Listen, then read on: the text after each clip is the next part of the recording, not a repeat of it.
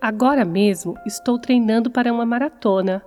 Eu nunca imaginei chegar a esse ponto, mas creio que vou conseguir.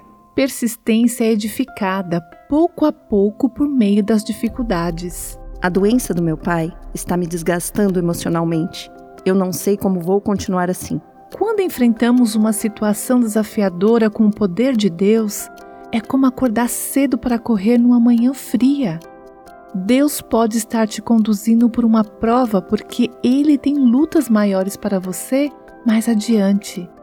Talvez Ele está treinando você para uma maratona. Quando Deus levou os filhos de Israel para fora da escravidão no Egito, ele sabia que teriam que lutar contra alguns gigantes. Então ele os levou para o deserto a fim de ensiná-los a persistir. Acabou sendo um período de treinamento espiritual. Talvez ele está fazendo a mesma coisa na sua vida agora.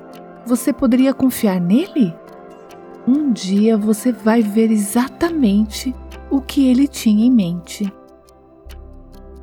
Você ouviu Buscando a Deus com a Viva Nossos Corações.